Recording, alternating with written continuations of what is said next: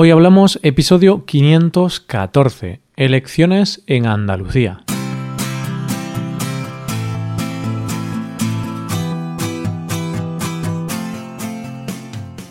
Bienvenido a Hoy Hablamos, el podcast para aprender español cada día. Ya lo sabes, publicamos nuestro podcast de lunes a viernes. Puedes escucharlo en iTunes, en Android o en nuestra página web Recuerda que en nuestra web tienes disponible la transcripción y las hojas de trabajo de este episodio y de los episodios anteriores. Para acceder a esta transcripción tienes que ser suscriptor premium, así que si quieres acceder a todo el contenido premium y además quieres apoyar la creación de este podcast, hazte suscriptor premium en hoyhablamos.com. Hola, hola, ¿qué tal oyente? ¿Cómo estás? ¿Con ganas de escuchar el episodio de hoy? Venga, pues vamos allá. ¿Te gusta la política? Espero que te guste o que al menos no te parezca muy aburrida, porque hoy vamos a hablar de un tema político del que se lleva hablando semanas en nuestro país. Hoy hablamos de las elecciones en Andalucía.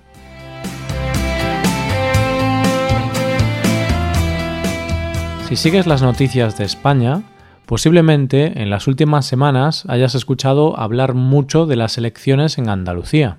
¿Y esto por qué? Bueno, en un principio, antes de los resultados, la importancia estaba en que era la primera cita electoral desde que Pedro Sánchez se convirtiese en presidente del gobierno, y todos los partidos políticos se lo tomaron como una encuesta fiable sobre por dónde podían ir los votos de los españoles ante unas posibles elecciones generales. Andalucía es una comunidad autónoma con un gran número de habitantes.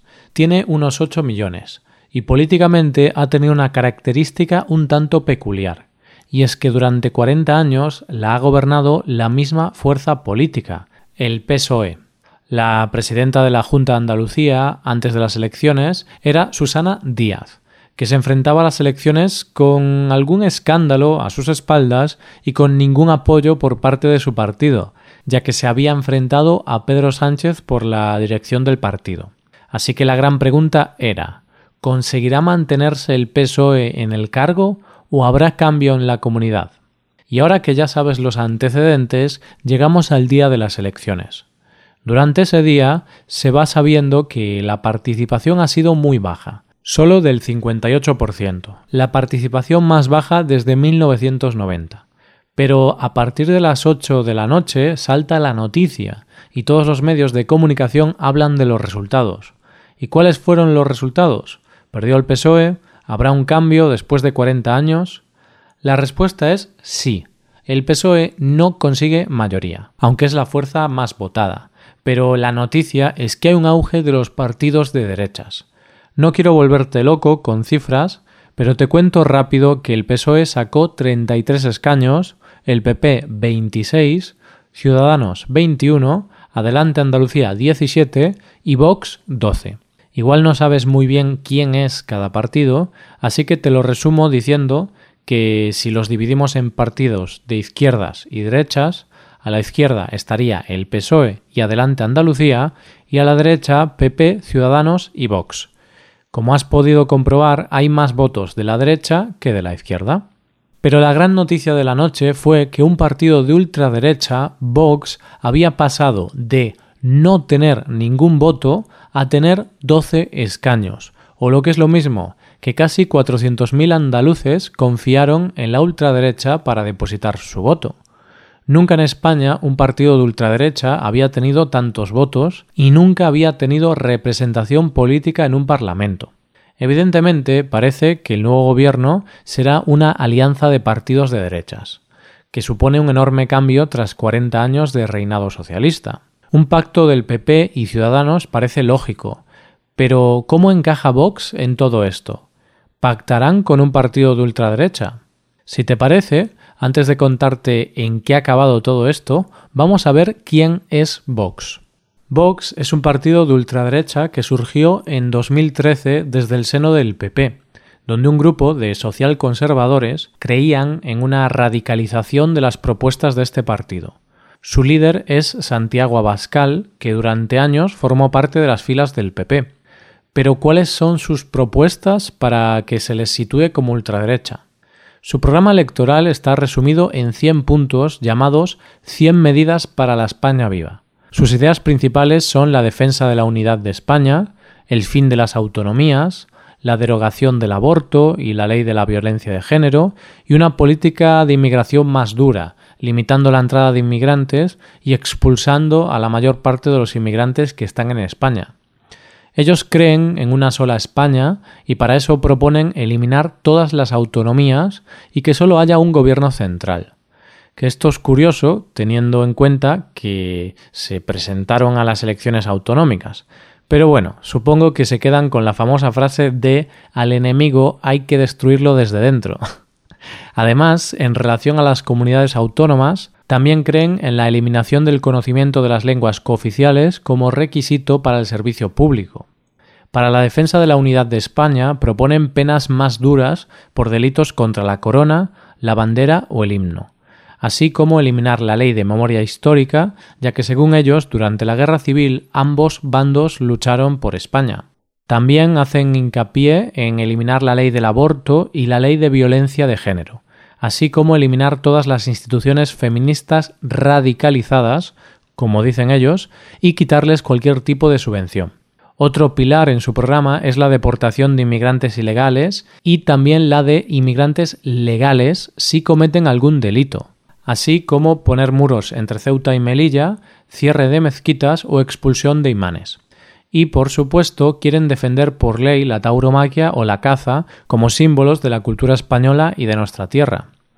Simplemente decirte como dato que las primeras personas a nivel internacional en felicitar a Vox por su triunfo en las urnas fueron Marine Le Pen, líder del Frente Nacional francés, y el ex líder del Ku Klux Klan David Duke, quien puso en las redes sociales lo siguiente: La reconquista comienza por tierras andaluzas y se extenderá por el resto de España. La pregunta que todo el mundo se hace es ¿cómo se explica el auge de un partido de estas características?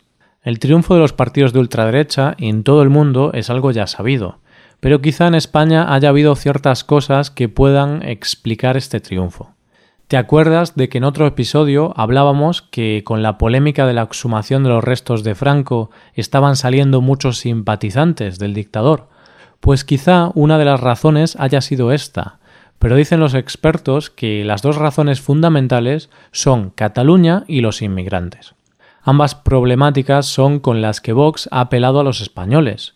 Esa ha sido la parte principal de su discurso, la unidad de España.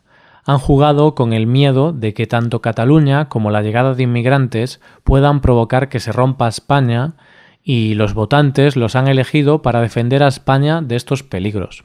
Pero volvamos a Andalucía. Te adelanto ya que finalmente el presidente de la Junta es el líder del PP, Juanma Moreno, con el apoyo de Ciudadanos y Vox.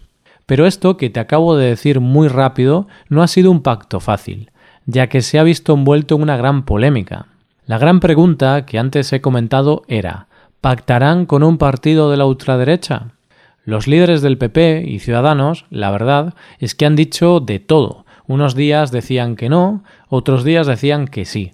Y es que, mm, claro, el coste político a nivel nacional de este pacto era algo que preocupaba mucho, porque no es lo mismo votar a la derecha que a la ultraderecha, y eso podía costarles muchos votos a ambos partidos. Lo primero que hubo fue un pacto entre PP y Ciudadanos. Es lógico, son partidos con ideas parecidas. Pero claro, este pacto no era suficiente para conseguir la mayoría necesaria para gobernar, si el PP quería gobernar, necesitaba sí o sí a Vox. Gran dilema, ¿no? Y ahí está Vox, que nunca se había visto en otra igual, y tiene en su mano el posible gobierno o no del PP después de 40 años de gobierno del PSOE. Vox, conocedor de su poder, decidió que quería apoyar este gobierno, pero exigiendo varias condiciones. Dentro de estas condiciones que demandaban, las más polémicas eran expulsar de forma inmediata a 52.000 inmigrantes, eliminar la ley de aborto, eliminar la ley de memoria histórica, crear una ley de protección de la tauromaquia y la Semana Santa, eliminar la ley de violencia de género, eliminar los derechos del colectivo LGTBI, eliminar la ley de igualdad o incluso cambiar el día de la fiesta de la comunidad. El Día de Andalucía se celebra el 28 de febrero, día que esta comunidad consiguió el Estatuto de Autonomía, pero Vox planteaba cambiarlo al 2 de enero, día de la culminación de la Reconquista. Cuando se conocieron estas propuestas, como te podrás imaginar, querido oyente, una gran parte de la población se quedó bastante sorprendida, porque evidentemente planteaban acabar con algunos derechos básicos fundamentales, sobre todo para las mujeres, inmigrantes y el colectivo LGTBI. Así que tras recibir esas propuestas, el líder del PP tenía la pelota en su tejado, como se suele decir. En su mano estaba pactar o no pactar se sentaron a negociar y llegaron a un acuerdo, claro. Se eliminaron bastantes de esas propuestas, porque eran demasiado extremas hasta para el PP. Aún así, muchas otras se mantuvieron, como el cambio de la ley de memoria histórica, crear una consejería de familia que defienda la familia tradicional o la expulsión de inmigrantes. De hecho, el día que Juanma Moreno fue investido presidente, las protestas en la calle por parte de los andaluces y andaluzas fueron masivas, porque aunque el acuerdo sea más laxo, lo que está claro es que Vox tiene voz y voto en el Parlamento de Andalucía y sus propuestas de corte conservador y tradicional no son bienvenidas por gran parte de la población. Bueno, oyente, ya no te entretengo más, pero lo que está claro es que habrá que estar muy pendientes de lo que pasa en Andalucía y analizar qué es lo que podrá pasar en las próximas elecciones generales. Y esto es todo por hoy. Si te gusta este podcast y aprecias el trabajo diario que realizamos, te invitamos a que te hagas suscriptor premium. Los suscriptores premium pueden acceder a la transcripción y al PDF con ejercicios y explicaciones. Hazte suscriptor premium en hoyhablamos.com. Muchas gracias por escucharnos. Nos vemos en el episodio de mañana, donde hablaremos de expresiones en español. Pasa un buen día. Hasta mañana.